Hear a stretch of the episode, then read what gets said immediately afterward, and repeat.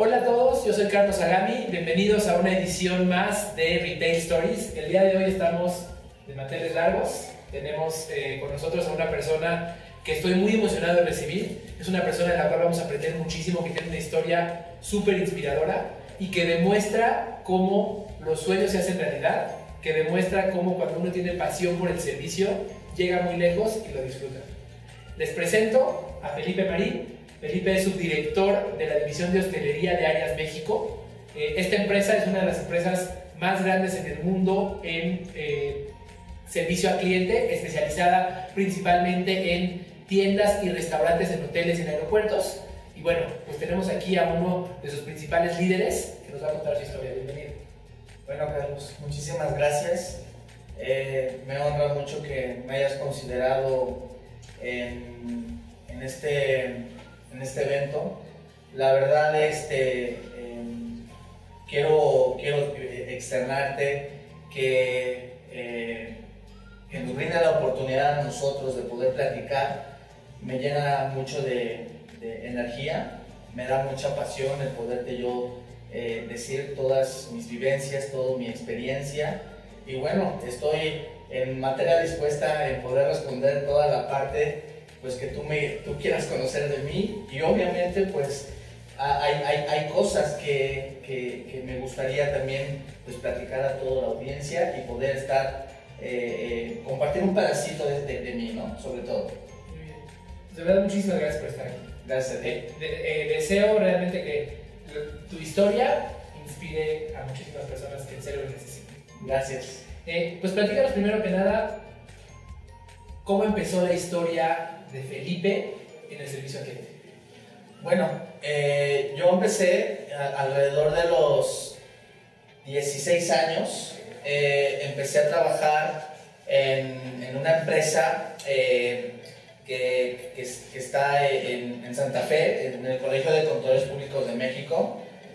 de ahí, pues, en mi, estuve en una trayectoria muy corta, eh, ya que por la distancia, eh, honestamente, pues no me permitía eh, mm, trasladarme y, poder llegar a tiempo a mi, a mi empleo.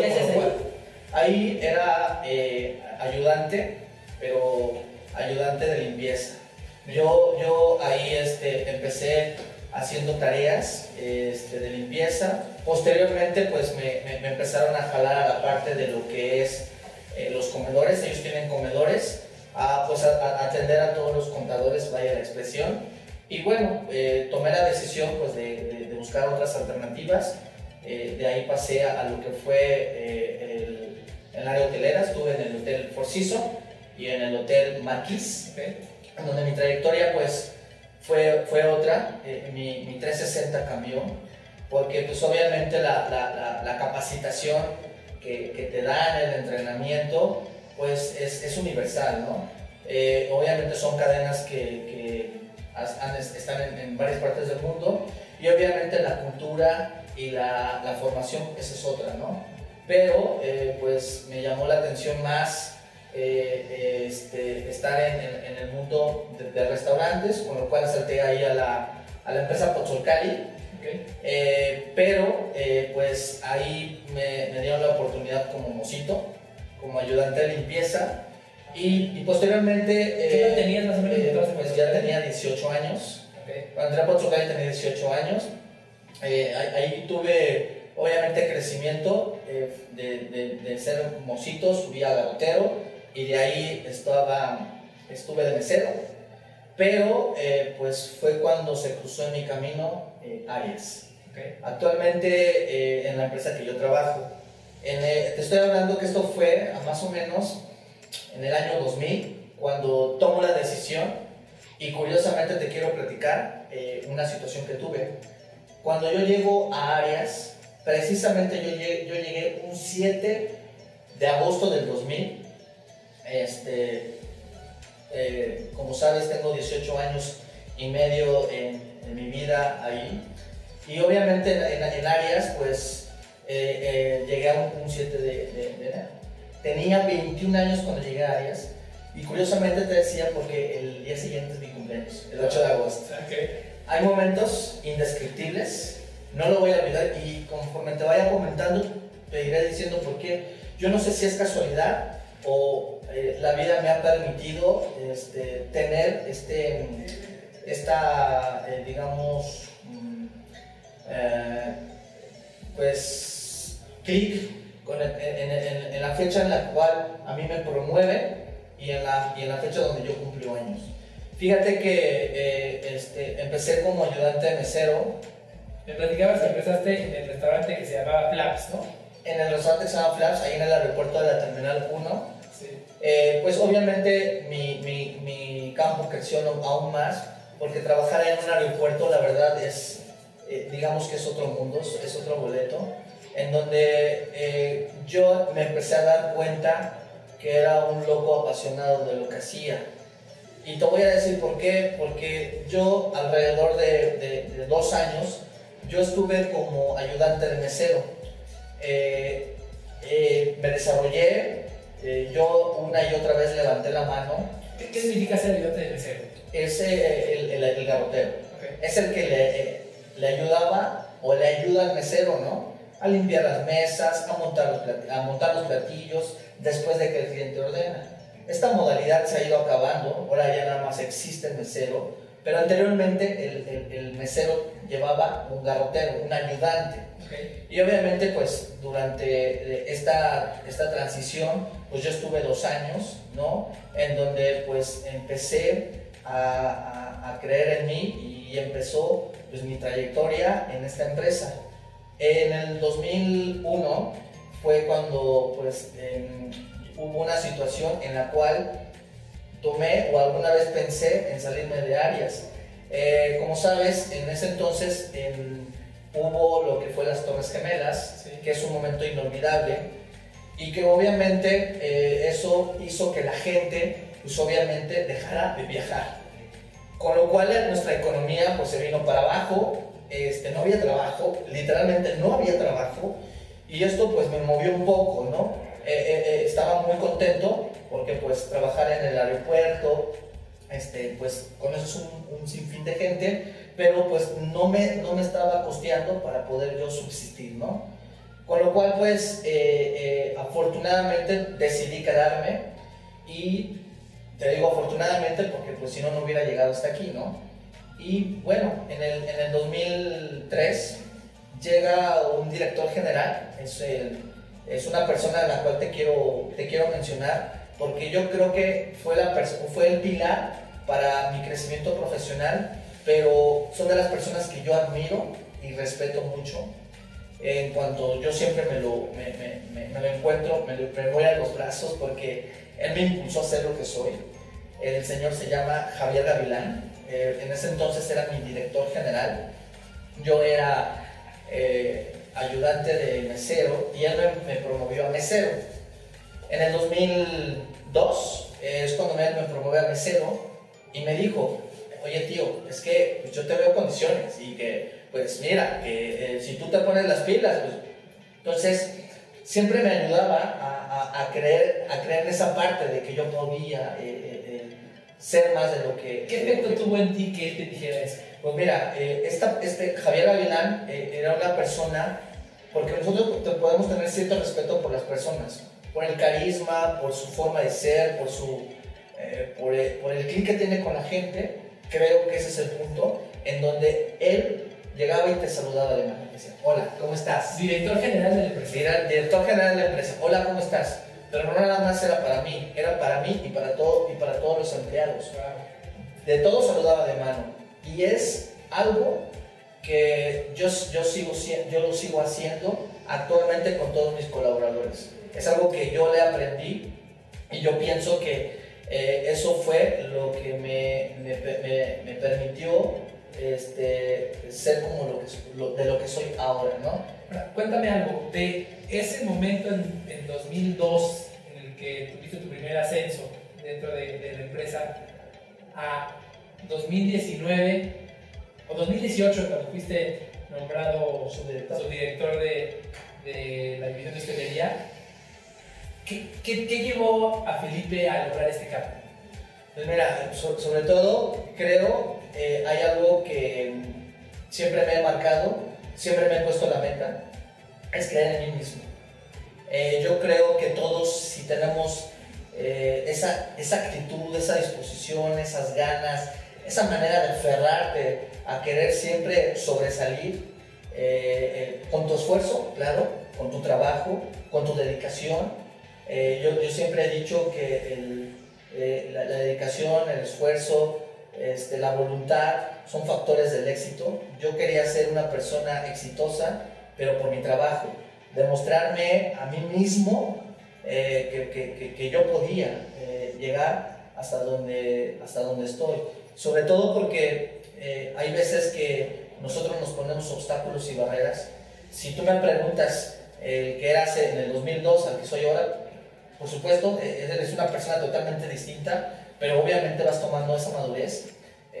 hace, hace unos días leí este, un libro eh, en donde eh, decía la búsqueda, no sé si has tenido la oportunidad, de, eh, y obviamente él decía, ¿no? Uno siempre debe de volar lo más alto. Tú no sabes si en la montaña donde tú vas a volar vas a, vas vas a encontrarte algunas otras cosas, pero lo que nunca debes de hacer es dejar de volar y mucho menos soñar. Yo soy una persona soñadora, siempre me he puesto la, en la mente de que soñar se puede, pero lograrlo, yo creo que todo lo que tú te pongas enfrente, ¿no? Eh, lo puedes cumplir. Había una, había, yo me, grabé mucho, no sé si está este, escrito en un libro, a donde decía, eh, una vez el tío Ben, a Spider-Man, le decía, le dijo, un gran poder conlleva una gran responsabilidad. Y esa parte es la que yo he adquirido desde el momento que me dieron ese poder, pero también he adquirido esa responsabilidad. Y te lo digo porque hoy en día mi obligación es estar con mi equipo y mi obligación es llevar todas esas emociones a todas esas personas que creen que, que, que el, el, el, simplemente estar cuando te necesitan. ¿no? Entonces, yo, yo creo, Carlos, honestamente que hay veces que las personas nos ponemos barreras y no nos damos esa oportunidad de poder sobresalir, porque eh, yo sabía o, sé de mis, de mis debilidades. Y, quiero compartirte pues que dentro de mis debilidades yo sabía que todavía me faltaba prepararme, con lo cual pues hoy estoy estudiando en la universidad, estoy en el noveno cuatrimestre, estoy a nada de acabar, eh, escuchaba hace un poco en eh, que de cada 10 solo uno se gradúa. ¿Por qué? Porque pues, lo dejas, porque la economía, porque hay mil factores. Pero, a ver, cuando uno se pone algo en mente, tienes que terminarlo. Y creo que eso me ha permitido, o sea, yo me he puesto esa, eh, mentalizarme de decir a dónde quiero estar. Y obviamente eso me ha permitido este, darme esa fuerza. Y como te decía, de la, de la búsqueda donde decía, oye, oye pues yo, yo volaba, yo volaba, me caí, no una, no dos, no tres, miles de veces. ¿Cuál fue, cuál fue una de las peores caídas que tuviste en este proceso? Eh, mira, yo, yo creo eh, cuando, eh, pues, esa transición de cuando fui en algún momento de mi de la carrera profesional, que esta persona pues, fue la que me fue promoviendo, Javier Gavilán, cuando fui de, de mesero a capitán. Y te voy a decir por qué. Y no, y, no es porque eh, hablemos de una, de, una, de una, situación en la que hoy me arrepiento, sino yo cuando era mesero, eh, eh, yo fui muy feliz. Yo creo que de la etapa más, más emocionante de, mi carrera fue cuando era mesero. ¿Por qué? ¿Por qué, ¿Por qué te ¿Por qué? Porque yo soy un poco apasionado de atención al cliente. Yo, yo me desvivía por el cliente. Yo me o sea, toda mi energía era para el cliente. Desde que llegaba hasta que se iba. Pero dentro de todos esos clientes, me gané muchos clientes. Y de esos clientes que yo tuve la oportunidad de poder tratar, te puedo hablar de José José, cuando me decía, mi hermano, yo le decía, Señor, ¿cómo está? Me abrazaba, pero tú sentías, ¿no? O cuando llegaba Eugenio de la vez y me buscaba y me decía, yo quiero que tú me atiendas. Y dentro de toda esa experiencia que yo tenía... ¿Te contaba chistes? Me contaba chistes, me, me, me, me hacía reír y, pues me, hacía pasar momentos increíbles, ¿no? O Cuauhtémoc Blanco, ¿no? Este, el típico eh, eh, pues, futbolista, ¿no? Que te cotorreaba, te aburreaba, te decía un montón de barbaridades. Y, y, obviamente, ¿no? El, el que Ana Gabriel era de, los, de, sus, de sus meseros que yo, yo me desvivía. O sea, tengo un, un sinfín de fotos con estas personas que, ¿no? Con Kiko, me, me, buscaba, ¿no? Y todos los meseros se me quedaban viendo y decían, ¿y este qué tiene de raro, no? Pero yo creo que impregnaba ese entusiasmo, esas ganas, me desvivía por los clientes, pero no nada más eran clientes, eran artistas o eran, eran personas del, del, del medio que te buscaban para que tú lo atendieras. Yo creo que veían en mí entusiasmo, ganas, deseos, que me desvivía por ellos y cuidaba cada uno de los detalles para que se fueran satisfechos y por supuesto regresaran conmigo, ¿no? Pero creo que ese momento de dejarlo y, tener otra responsabilidad, híjole. De ser el goleador y convertirte en director técnico, ¿no? Claro, e, es, es complicado. Claro. Es complicado porque ya somos otro rol. Es complicado porque, pues, eh, me decía los clientes cuando me, iban y me buscaban y me decían, oye, pero ya no me puedes atender, este, señor, sí, pero voy a estar pendiente. No, si tú no me atiendes, entonces claro, ¿no? Ya vas a ya estás tomando otro rol y pues poco a poco, ¿no? Me, me, daba tristeza que esos clientes que me había ganado con tanto esfuerzo se fueran de las manos, ¿no? Sin embargo, pues llegaron otros, ¿no? Eh, pero creo que esa parte me, me, marcó mucho. Oye, déjame preguntarte, ¿cuál era tu propósito como mesero?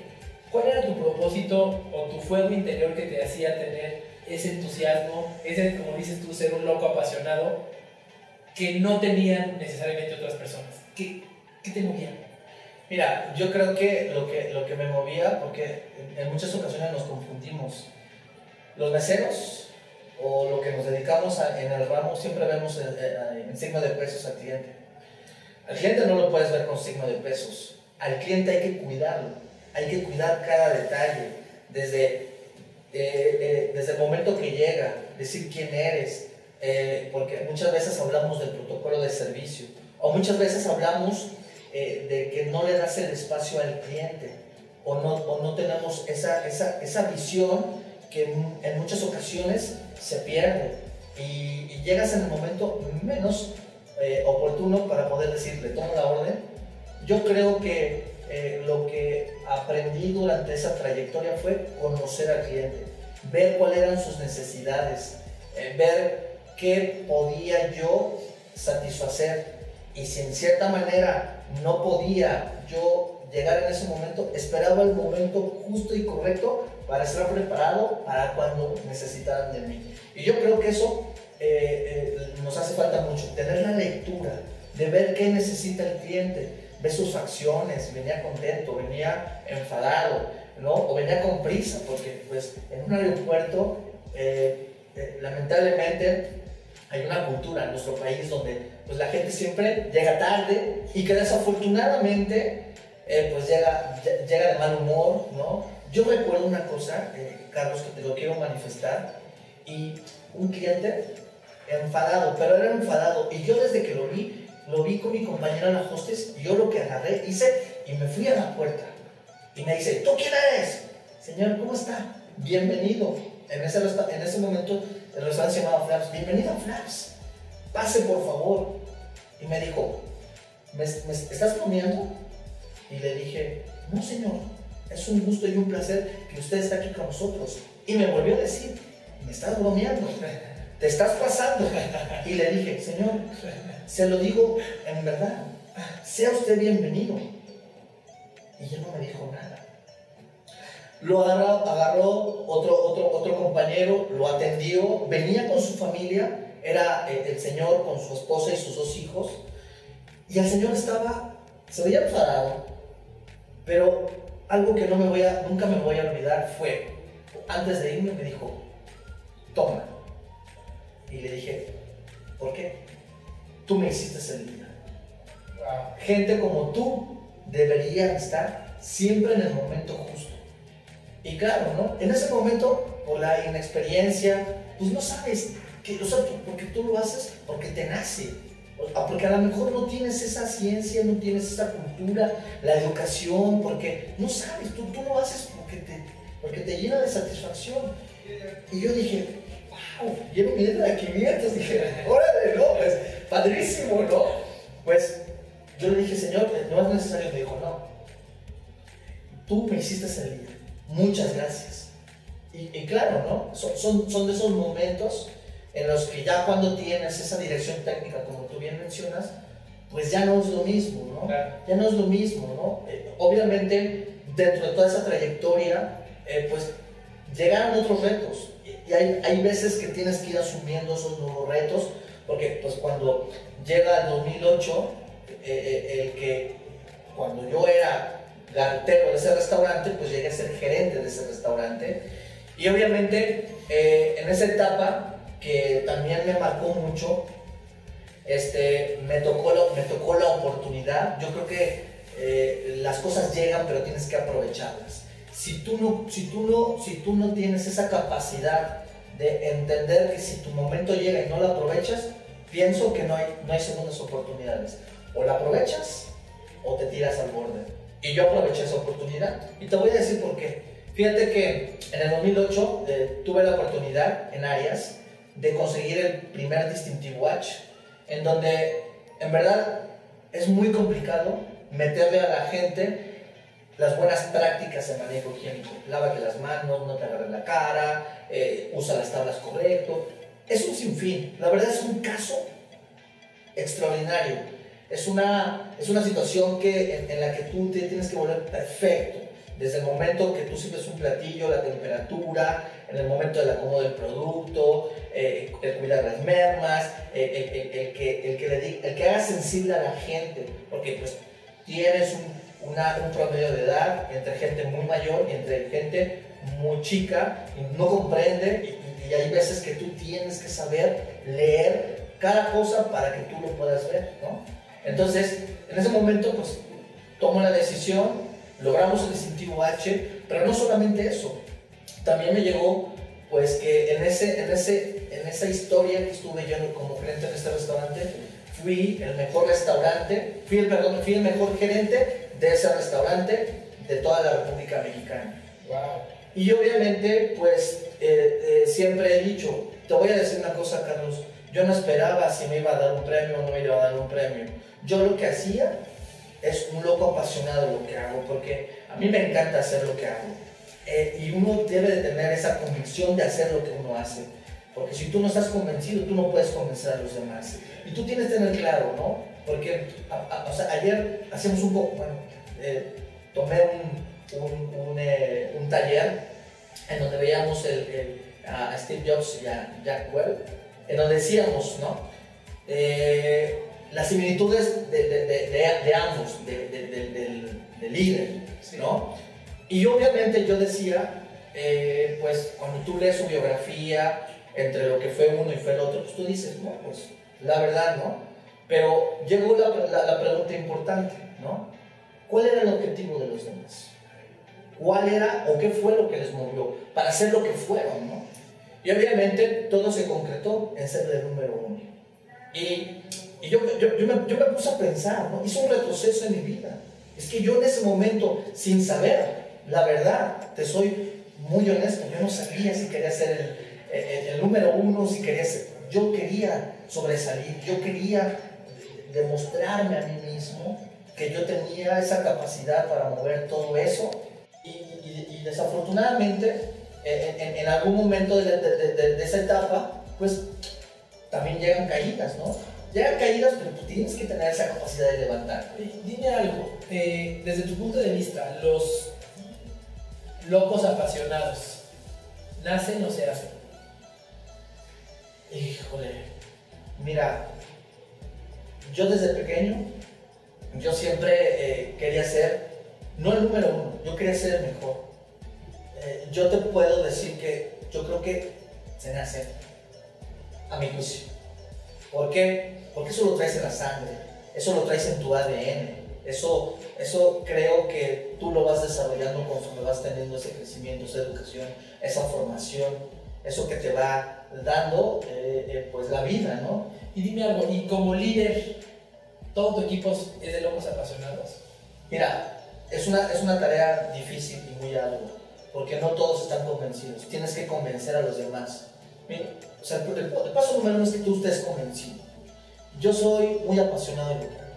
En verdad, yo cuando voy a un restaurante, o voy, no precisamente porque hablábamos, ¿no? Eh, que eh, todos, todos vendemos algo en algún momento de nuestra vida, pero vendemos.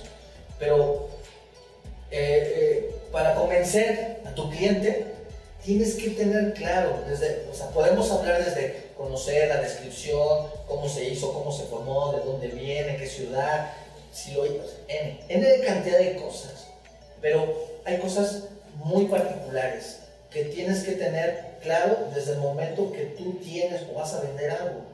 Es convicción. Si tú, no si tú tienes esa convicción, pero algo más, más importante, si tú no tienes esa convicción, esa actitud, yo creo que tú no puedes vender esa idea. Obviamente, hoy en día, eh, convencer a la gente es más complicado, ¿no? Porque yo no crecí con la tecnología. Yo me fui creado con la tecnología. Y hoy tienes que decirle al vendedor, no uses el celular. Tienes que decirle al, al vendedor, oye, pon atención a esto, oye, no veas la tele, oye, porque pues antes en verdad, ibas a un restaurante y no había. Ahora vas a un restaurantista. Distracciones por todos lados. ¿no? Entonces, eh, claro, ¿no? hoy en día cuesta mucho trabajo quitar esos distractores, porque la tecnología la tienes que usar. Yo he dicho que hoy la tecnología es el factor del futuro.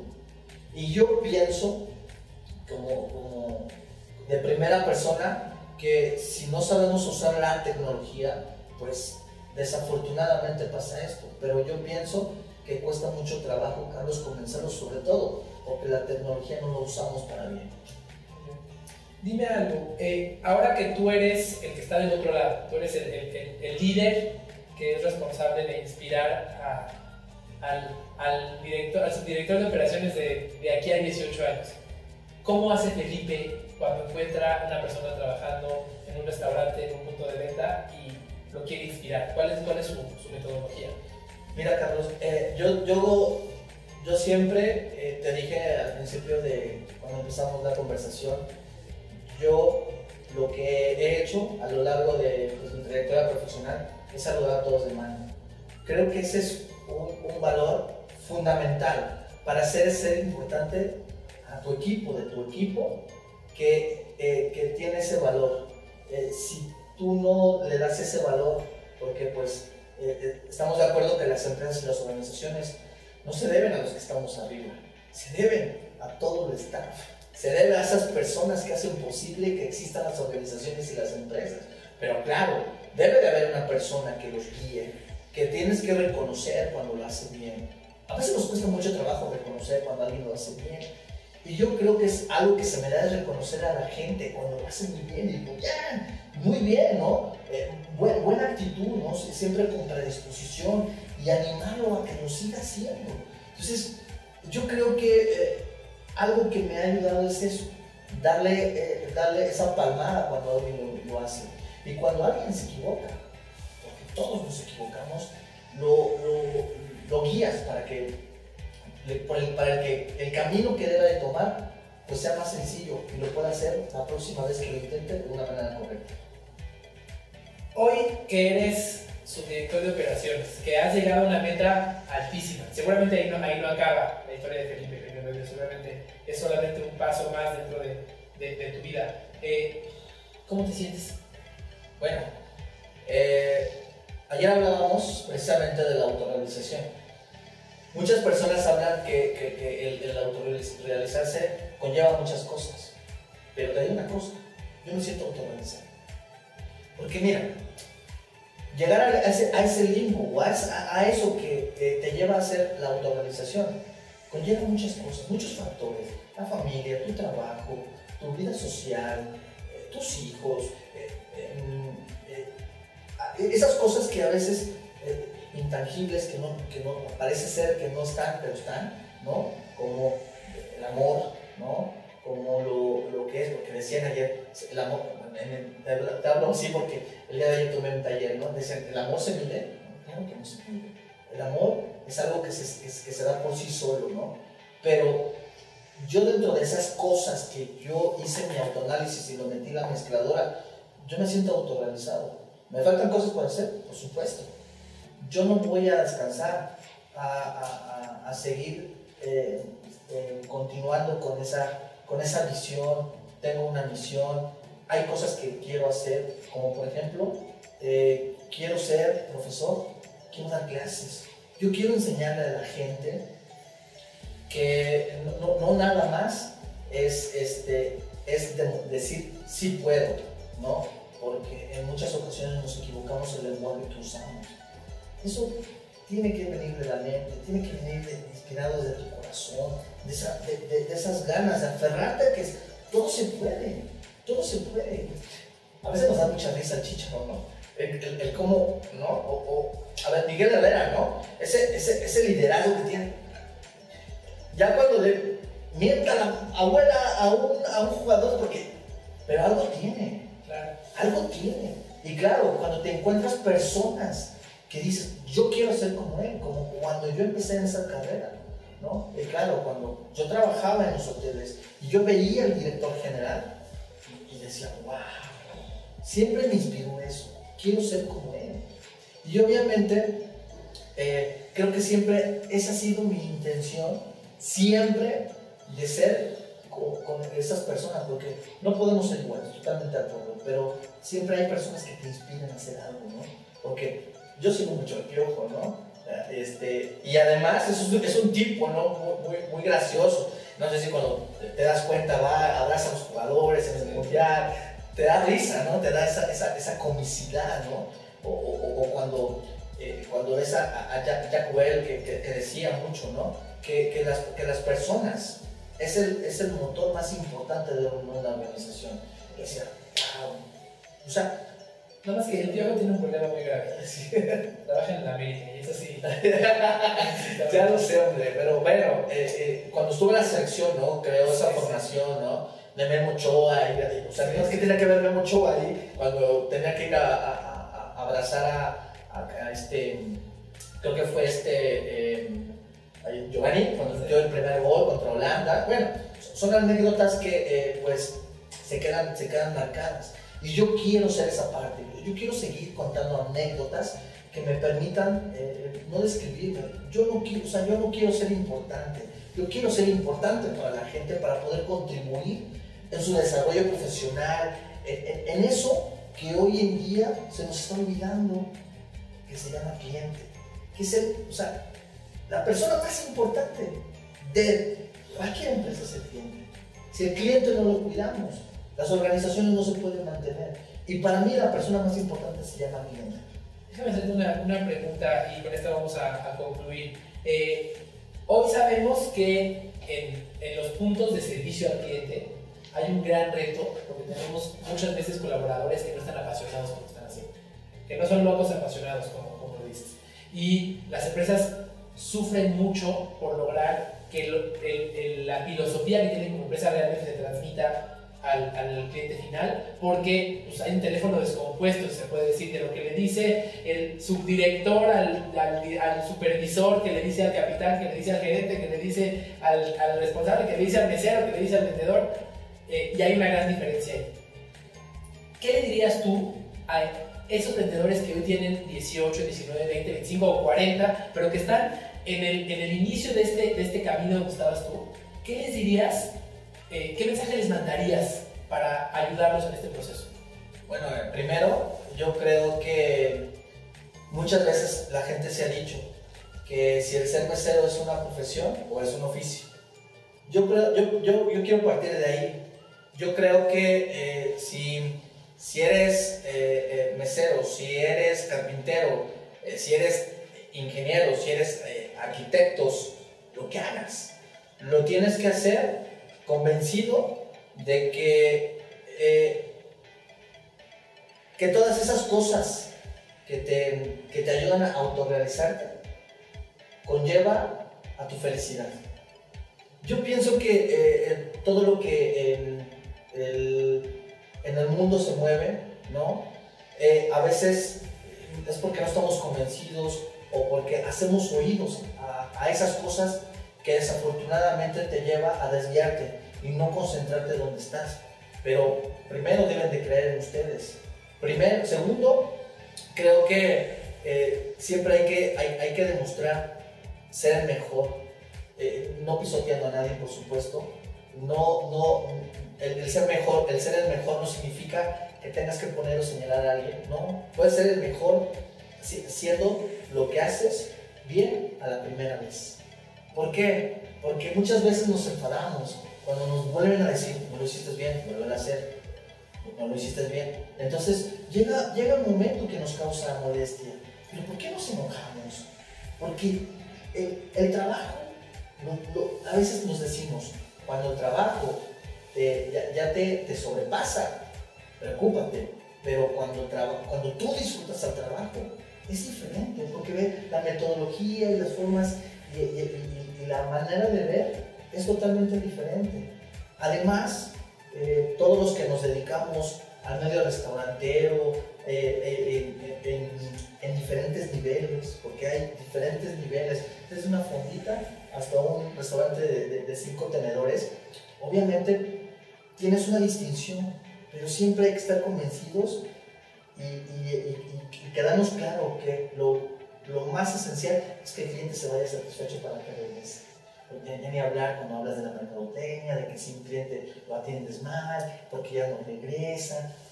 Híjole, la verdad, eh, todos esos factores que a veces no lo vemos, no lo venimos, no nos damos cuenta, desafortunadamente luego eh, caemos en ese error de por qué las organizaciones caen, ¿no? ¿no? Y sobre todo, yo quiero ser muy claro, para que todo eso se logre, la persona que está hasta arriba, siempre debe de estar a un lado del colaborador. Porque tú no puedes decir si lo hace bien, si no lo hace mal, si no lo acompañas. Tú lo tienes que acompañar, tienes que decir por dónde, si va a la derecha, a la izquierda, se ponga en la defensa, se ponga en la portería. Tú tienes que llevarlo. Porque es una manera de saber cómo está tu negocio y, y conocer. Es el elemento fundamental para decir que tú puedes hacer aún mejores las cosas. De verdad te agradezco muchísimo. Eh, esta historia tuya y la pasión con la que la transmites, de verdad que es, eh, es contagiosa. Y, yo te digo, además de todas las personas que ya estás tocando, porque hoy hay cientos de personas que dependen de ti y cientos o a lo mejor hasta miles de bocas que comen de una forma diferente y que tienen un, un estado emocional diferente por lo que tú haces. Además de todo eso que ya estás trascendiendo, hoy estoy seguro que los que nos están escuchando van, eh, pues van a sentirse inspirados por ti. De verdad, muchísimas gracias. Aquí lo tienen, una historia de alguien que corrió la carrera completa, que lo logró todo por sus méritos propios y que nos deja una lección de vida increíble. Así que recuerden, y tomando las palabras de, Felipe, sean unos locos apasionados del servicio y llegarán lejos. Muchas gracias. Muchas gracias, Carlos. Gracias, Carlos, y nunca se les olvide eh, sonreír es el, es el factor. Nunca dejen de sonreír. Aunque tengamos días malos, hay que sonreír siempre porque una sonrisa te lleva a muchos límites y a muchas fronteras donde tú menos te imaginas. Muchas gracias, Carlos. Muchísimas gracias. Gracias a ti. Muchas gracias a ustedes.